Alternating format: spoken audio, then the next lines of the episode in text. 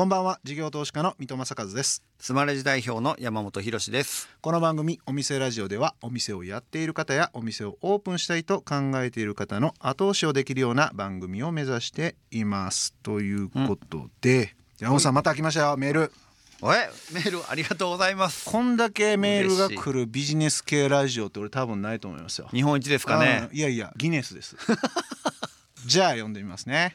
えーラジオネームのアイルさんですね、うん。質問なんですが山本さんの会社ではどんな人材を求めているんですかと。山本さん自体は面接しませんよねと。例えばスマレジさんに就職したいと思ったらどんな点をアピールしたらいいのかを教えてください、うん。確かに私面接あんまりしてないんですよ。え最初から？うん。結構ね各部署で欲しい人材を各部署の責任で取ってくださいみたいな感じでやってるから僕誰でも OK になっちゃうから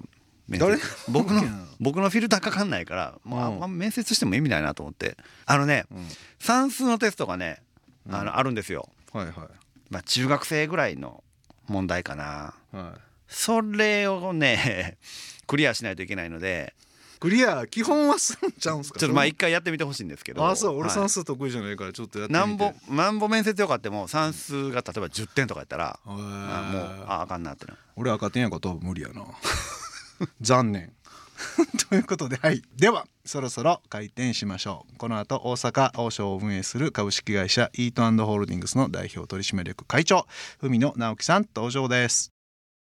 さあお店ラジオオープンですゲストは先週に引き続き大阪王将を運営する株式会社イートホールディングスの代表取締役会長文野直樹さんです今週もよろしくお願いしますこんにちは、文野です。どうぞよろしくお願いします。いやーちょっと先週盛りだくさんすぎてですね、はい。あのめちゃくちゃもう打ちのめされたんですけれども。ちょっと入り口の、はい。まあ1店舗目じゃあどう作るんかとか、い。まあ2店舗目3店舗目展開していく時にどういうとこはい気をつけていかなあかんのかみたいなところをちょっとあの今週はお伺いしたいなと思ってるんですけど、はい。えっと、一番最初ってどうやってこの出店の場所を決めていこうとか、ええどういう目線感で、ええその、ええ。あの出店計画を作っていくんですか、うん、それはあの街を見て繁盛店って必ずありますから、まあなんか雑誌に載ってるお店だとか、ん。まあそういったところをチェックして競合も多いですけども、うん。あのやっぱり人の流れがある飲食する動機のある街というふうなことがありまして、まあ、あの僕があの恵比寿に寄って小屋っていうラーメン店を出店した時も28年も前ですけど、まあ、あの恵比寿に一回も行ったことないですけど大阪でそのラーメンの本を見てるとあの一番ラーメン屋が多くて、ん。あのなんか恵比寿だったからじゃあ恵比寿にしようって決めるぐらい、ー ええ。だからそういう決め方なんですね。だから結局は分析はするんだけども最後はまあえいやっていうふうな形になると思うんですけどもあの月坪30万の法則っていうのがあるんですね。月坪月坪30万。はい。はい。一坪でえー、と一坪あたり30万でしたら300万。これは繁盛店の域なんですね。えん。ーで一坪30万上がるわけですからお家賃は3万円以下。10% 10%以下。だったら3万円以下になるわけですね。だから大体その駅前で繁盛店があってその近辺であれば月坪30万円はポテンシャル可能性としてあるっていうことがもうそのもう見た瞬間にもう証明されてるんですよ。流行ってるラーメン屋があったらこう絶対に月坪30万、まあ300万円の売り上げが超えてるはずだっていうのを、まあもう当てちゃうってこともうですねあ当てちゃう。もう流行ってるお店は月坪40万です。ええええだから30万の法則っていうのは上下ももうふっくるめて30万なんですよ。ええだから30万ぐらいはちゃんとやっておれば上がるだろうっていうそれはもう経験値として僕もありますから、まあ、それがこの時代は少し下がってきましたっていう部分で、まあ、ビジネスがちょっと飲食店大変になりましたねっていうふうなことなので、今はまあひょっとしたら25万とか20万になってる可能性もありますけども、でも20万だったとしたら家賃2万円のところを借りればペイするわけなんですよ。うんうんうん。つも2万円ですよねはい。そうそうそうそう、ええだからお家賃っていうのは10%未満だったら飲食店っていうのは収益が合う仕組みになってますから。はあ。じゃあ家賃から見ていくんですね。いや家賃そうですね。上がるであろう売り上げと繁盛店を見て繁盛店の大体売り上げ繁盛店の売り上げって半日も見たら大体売り上げって読めますからもう張り付いておれば、えええ張り付くってほんまに結構こう見いやまあるんですか？昔は自分でやってたし今でもみんなそういう舞台が10人ぐらいいますよ。えへえ。えそれはもう立地調査はもう肝中の肝になりますから。じゃあその店舗に入ってご飯食べて客の入りとかをちょっとこう計算しながらそう朝昼大体の晩3回行けばもう3日まで分かりますそんな。へえでこの店舗は大体このくらいの月の売り上げやから、じゃあ家賃が10%以内で同じような業態を近くにやれば、まあまあ。もうポテンシャルはあるということですよね、そこでね。そこにだから人件費のはもう大体決まりやしとかそう人件費も食原材料ほぼもほほぼほぼあの平均値決まってますから。だからそれは今度60を超えないように。だから目標は55で本当に目標を持ったら 50FL で50ええ。で60超えたら赤字になりますからええ。まあそれは放満経営さえしなければ普通は超えないはずですからえもし超えるとしたら今度はそその人のマネジメントの能力に問題があるっていう話になりますからええええ。特に新業態なんかをやっていく時ってどうやってお客さんをこう獲得していくような打ち手を打っていくんですか、まあ、オープンすればあの半年1年はオープンケーキでなんとなくお客さん来ていただけますからね。それは興味関心で、あこんなところに見せてきたっていうのである程度はある程度、えーですからやっぱりその間にリピートにつながるように、ん。お値段以上の価値をお返しすることが一番肝心だと思いますし、飲食店に来るお客さんっていうのは半径300メーターなんですね、ん。だから300メーターの中でもう繰り返し繰り返しもうあのお父さんもお母さんも子供たちも孫まで来てもらうようなことにするしかないんですよ。うんよっぽど高いお店だとかハイカラのお店で電車乗ってくるようなところは別にして大概の普通のお店は半径300メーターしか証券ないですから。ということはその300メーターに対してしっかりと繰り返していく、うんだからまあ昔で言うたらチラシだとか今で言うたら LINE だとかいろいろありますから、何しか300メーターの固定客リピート化を図っていくっていうのがもうこれがもういい最善の策で、でもこれさえしっかりやってるともう何十年もにわたって続く店舗になって本当に地域密着してもう土着化していくようなことになりますから。うんそれってお値段以上っておっしゃられてたんですけどそれはもう単純に原価をかけてししましょうっていうことうんまあ原価そうですかね。原価だけということでもないと思いますけどやっぱりアイデアであったりお客さんが食べたいもんであったり、文字一つとっても魅力的な文字だとか、ネーミングもそうだし飲食店に来てもらうための色気作りっていうのはやっぱりたくさんあると思いますから、うんだからやっぱりそこはその色気を作るっていうことが非常に大事で、まあそれが全く素人さんの場合はちょっとハードルが高い場合がありますよね。ええ。だから最初はやっぱりチェーン店まあフランチャイズでもノレンチャイズでも何でもいいんだけどもやっぱり何かにあの入ってちょっと勉強しながらの方が無難かもしれないですよね。ええ。だからやっぱり仕掛けであったり企画であったりっていうのは非常に大切な話になるんだろうなとは思いますけどつい3ヶ月前にあの渋谷にあの熊ちゃん温泉っていうのを出店しましたね。熊ちゃん温泉。えー、熊ちゃん温泉、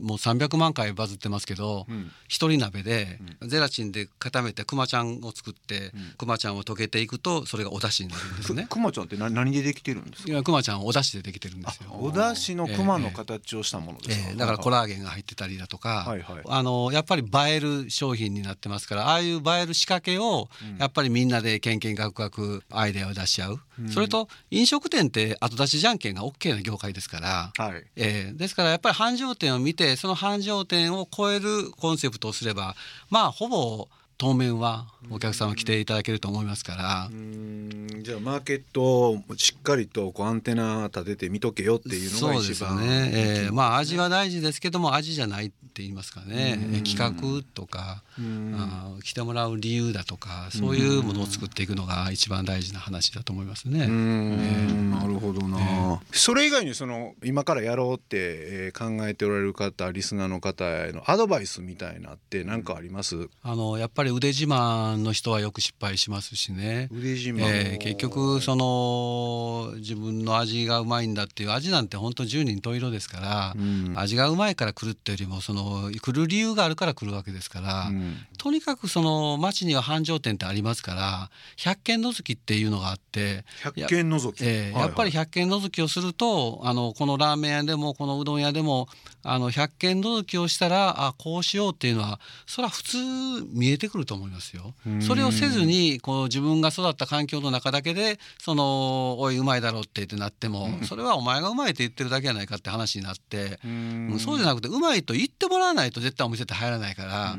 だから誰かにどういうふうにうまいって言ってもらえますかっていうふうなことを考えるのが一番大事で、えー、ということはそのそこの仕掛けが一番大事になりますもんね。手法を聞く前にまず100件ちょっと回ってみたら、えー、そこのイメージ感がやっぱついてくるっていうのが正しい表現みたいな感じになってくる、ね、そうですね。だからベンチマークって必ずあの見つけてでそのベンチマークを超えるあの業態にしとけばあるいは色気にしとけばそれはそのベンチマークが流行ってるわけだから流行らないわけがないですよね。えー、必ずそれよりは流行るようになりります。ただ問題はそれが継続するかどうかっていうのがやっぱり難しい話にはなります、それが水商売、やっぱり水は上から下しかおりませんので時流には逆らえないっていうふうな話になりますからね、それってどうやってウォッチしていくんですか？もうもう現場に日々立っとかな分からへんなみたいな話になるんですかやっぱり、うん、まあまあそれはずっと意識してると別に見えてくることでしょうし、で例えばその熊ちゃん温泉にしてもそうですけどじゃあそんなに熊ちゃん温泉が今ほんと3か月待たないと入れないのお店で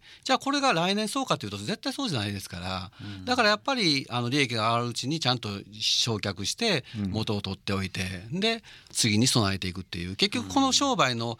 寿命っていうのもちゃんと計算に入れていくっていうのが一番大事で、えー、お店を作りゃ一生も持つぐらいな気持ちっていうのはそれはあの地球上でその店しかなから別だけどたくさんあるわけだし、えー、基本的にはその参入障壁も低いからね、えー、じゃあ流行りが終わる前提で流行り作ってでその次をもうすでに準備しておくっていう、両輪動かしとかないと危険ってことですね。なるほどな。お店ラジオをお送りしているのは本日のゲスト文野直樹さんのセレクトの一曲です。文野さんこの曲選ばれた理由ありますでしょうか？あの昔もう18年ぐらい前なんですけどそのライブハウスをやってる時があって、うん、でそのライブハウスってあんまり人が来ないものですからだからあの仲間集めて親父バンド組んで、あの遊んでたのがこの曲なんです。はい、なるほどな。ライブハウスの経営についてもまた伺ってみたいですね。うん。いろんな業態されてるから業態ごとにお伺いする。はい、ありがとうございます。えー、お送りしたのはエレクトリックライトオーケストラのロンドン行き最終列車でした。今度でもあれですよね。あの中国上海の方にもあの1号店を展開されていくということで、これやっぱり中国の飲食店も結構研究されたんですか、出店にあたっては。いやコロナだから 一つもいけないですけども、だけどまあ少なくとも10年前に出してあの張り切ってやって撤退したという経緯があって、まあその時にあのどういうことがうまくいってどういうことがうまくいかなかったっていうことのまあ経験則もあって、まあそういうリベンジのつもりでコロナ禍の中で今今2店舗出しましてね、えー、えー、まあ、様子を見てるんですけど。10年前はでも何で失敗しちゃったっていう、まあ、いろんな要素あるんだと思うんですけど。ね、まずあの自分たちのお金だけでやったっていう、うん、あということはすなわちポケットマネーレベルのお金しか用意してないわけですよね。えーまあ、その頃なりに本気だったけども、うん、まあ今から思うとやっぱり海外に乗り出す時はあのその本気度ってそのその頃にちょっとその前後してあのサイゼリアが、あの出店されてて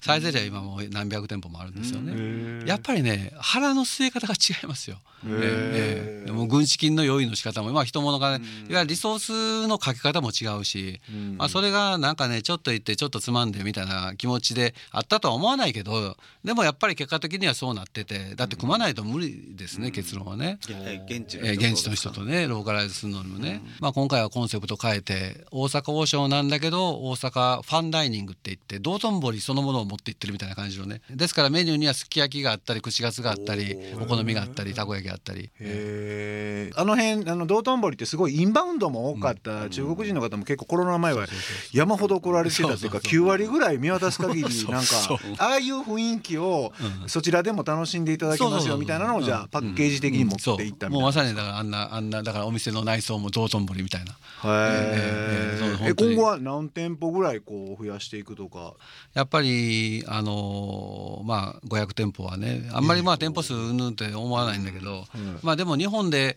1,000店舗っていうのがあんまり現実的でないと思ってて、うんうん、今まあ500店舗近くでありますからこう僕らね、うん、あと500店舗中国で作るつもりで、あのー、まあトータルで1,000店舗みたいな感じのイメージで。だからもう外食のもうあの稼ぎ先はもう中国ってもう腹決めてるんですよ僕も。そうなんです、ええ、やっぱり三桁三桁の可能性ってやっぱりメインランドになってくるんですよ、あるいはアメリカとか。でも人口的に考えたらどうしても奥越えていく国ってそんなにないですもんね。そうなんですね、えー、といってアメリカとかヨーロッパやったら時差があるじゃないですか、うん、時差があったら朝昼逆転だったら嫌だから会議なんかも、えー、だから時差の範囲のない。近い方がいい、ね、えー、そうそうそう、う。んうん、同じ同じ生活サイクルで打ち合わせできるじゃないですか。1時間2時間の差だったら。はい。えーというのが中国なんですよ。今まではあの会長自体のコンセプトとかセンスとかでネーミングとか企画とかってやっておられてるのかなってちょっと思ってたんですけどやっぱり社内にももうそういうセンス企画作れるような人たちっていうのはまあ結構もう存在してるもう存在してる。もう明らかにもうそんな僕らよりはるか上ぴんな。ああいうのってでもセンスの問題なんでなんか社員に教えるのって難しくないんですか？難しい。だからやっぱり100件の時ずっとあの義務付けさせてるからうん。だから100件の時やっていくとやっぱりそれに興味のあるやつさはやっぱ面白い仕事だからクリエイティブな仕事って、そうですよね、えー、だからそそれっぽくなってきますよみんな。あいやそんなみんながならないんだけどでもやっぱりそういう集団がやっぱりできてる。うんうん、でそれうちはあの札幌で作ってんねん。札幌で、うんうん、えそれ札幌でプレマーケティングして持っていくってことですか？それともあの商品企画をするチームが札幌にあるってことですか、うん、あのプレマーケティングっていうかなあの、やっぱり全部うまくいかないんですよ。うん。半分ぐらい失敗するから、うんうんうん、札幌とかやったら失敗しても分からへんし いやほんまほんま。いやほんまやほんまや、うん、伝わらみんなにバレへんし。バレへんバレへんバレへん。株主さんにもバレへんし。そう。リリースもせんでもええし。それめちゃくちゃ面白い、でじゃあ札幌で一回トライアンド出して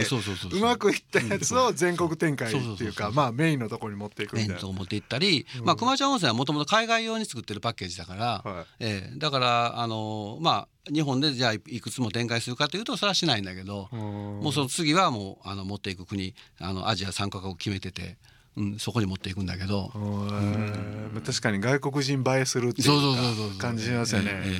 なるほど、めちゃくちゃ面白い。ありがとうございます。えっ、ー、と冬野さんありがとうございました。あのいつもねあの、ゲストの方にお伺いしてるんですけれども、うん、一つえっ、ー、と質問させてください。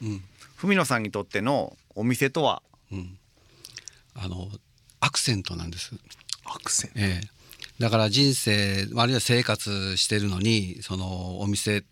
に行くことっていうのはこのアクセントになっててそれはその B 級のグルメであろうが高級なお店であろうが立ち食いそばであろうがねやっぱりそのお店ってこう活力再生産の場ってよく言われてるじゃないですか。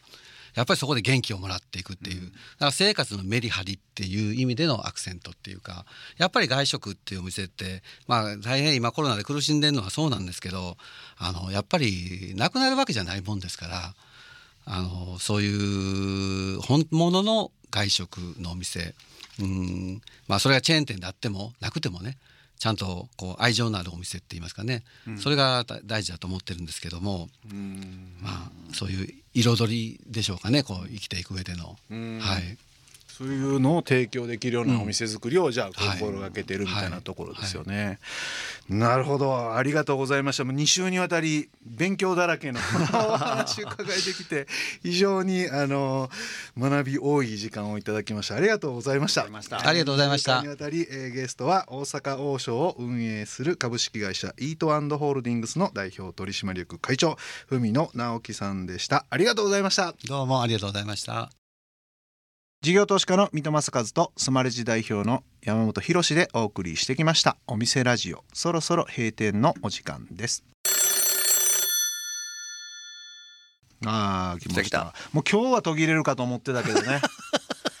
今日は途切れるかと思ってたけど来たね、ま、ありましたねやっぱり。ありがたいですね。はい。えこの番組ではお店の方からの PR メッセージが留守番電話という形で届きます。それでは聞いてみましょうもしもし、スタイルテーブル代官山本店の松島です。エシカル、サステイナブル、ビーガンをメインキーワードに、コスメ、スキンケア、フードを中心に取り扱うセレクトショップです。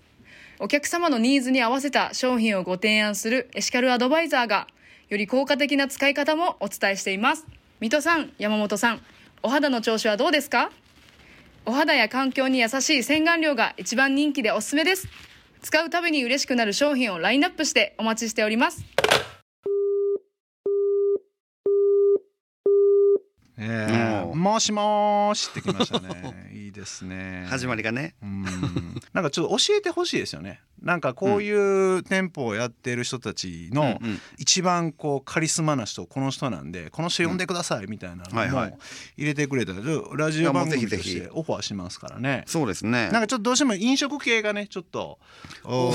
店ラジオとしては多くなっちゃうんですけどやっぱこういうところでお店で言うと小売店の方が多いですからね。うんうんなんかどういう面白いことやってる方なんかもねぜひ皆さんはい。ちょっとおすすめゲストのレコメンド欲しいですよね。はい、えー今日の留守番電話のメッセージはスマレジを使っているお店スタイルテーブル大観山松島さんからでした。ありがとうございまありがとうごすざいます。さて広しのコーナー。ですね、京都王将というかうん。餃子の王将さんからののれん分けっていう形で最初おっしゃっててでその文化がなんとなくやっぱうっすらまだ続いてるんやなっていう気がしてね、うん。まあ、大学をみたいな形でのれん分け制度みたいなものをちゃんと作られて大阪王将さんのところで学ばせてもらってでのれん分けして独立してオリジナリティ出していくっていうのは一つ結構正解なんかなってすごく思いました。いや絶対そうです。だって、うん。あのーこれ一番失敗するあるあるでやっぱカフェなんですよね、カフェ？カフェはなんかコーヒー入れるだけやから、そんな難しくないってみんな思ってスタートしちゃうんですよ、うんうんうん。だけどカフェでもやっぱりビジネスモデルしっかりと作っとかないとそう集客どうするかとか、コスト管理どうするかとか、はい。全てそうですけどね、うんうんうんうん。分かっとかないとダメなんですけどなんかカフェは簡単やってみんな思うじゃないですか。でそういうのも含めてあの FC をちゃんとやってみてその飲食のビジネス構造を理解して、うんうんうんうん。でやるみたいなのが、私もその飲食店をお失敗しない一番大きなところだと思うんですよね。なるほど。あとね文野さんがその色気作りみたいなキーワード言ってはって、結構僕もねそのビジネスやる中で個性っていうか色気みたいなんて結構大事だなって思うんですけどビジネスモデルだとか商品の美味しさとかプラスその人の思いとか色気とかを端々に出してくるみたいな、あのお店の名前とかうん。ロゴとかも含めてそういうのもあの学ばせてもらえたらええなっていうふうに思いました。あれだから百軒覗きが良かったですよね。いろんあーね。な現場行っていろんなそれこそ色気ってどうできるかとかセンスとか感覚どうできるかが俺多分百軒覗きのポイントだったと思うんですよ。うんうんだけ見てたらそれセンスはなんか後でできるよみたいな感じ、うん。なんかあのセンスないなって思う人多いと思うんですけど、うんうんうん。俺センスってパクリもんやと思ってるんですよ、パクってパクってそれ融合できて自分のセンスが出来上がると、うんうん。だから百軒覗きをやってそこをやっぱ磨き切ってからやっぱお見せする。でそれがセンスのあるお店になるっていうのがなんか俺正しいストーリーだったなっていう気がしますけどね。いい話でしたね。はい勉強になりました、えーさてお店ラジオでは番組の感想や我々二人に対する疑問質問など皆さんからのメッセージをお待ちしています。メッセージの宛先はメールアドレスお店アットインター FM.jp お店アットインター FM.jp までお送りください。放送から1週間はラジコのタイムフリーでお聞きいただけます。また OD、YouTube、Spotify ポッドキャストなども配信中です。番組の放送後期にリンクを貼ってありますのでご確認ください。え山本さん告知があるんですよね、あはい。えっ、と食のフェスティバル腹ペコサーカスやります。うん。ということで、えー、と大阪のうん。鶴見緑地でゴールデンウィークうん。4月30日から5月4日まで約30店舗の、えー飲食店が集まるフードフェスをやりますんでぜひ遊びに来てください。腹ペコサーカス腹ペコサーカス。4月の30日から鶴見緑地でやってますんでぜひお越しください。それではお店じまいにしましょう。ここまでのお相手は三戸正和と山本博史でした。お店ラジオまた来週ご来店お待ちしています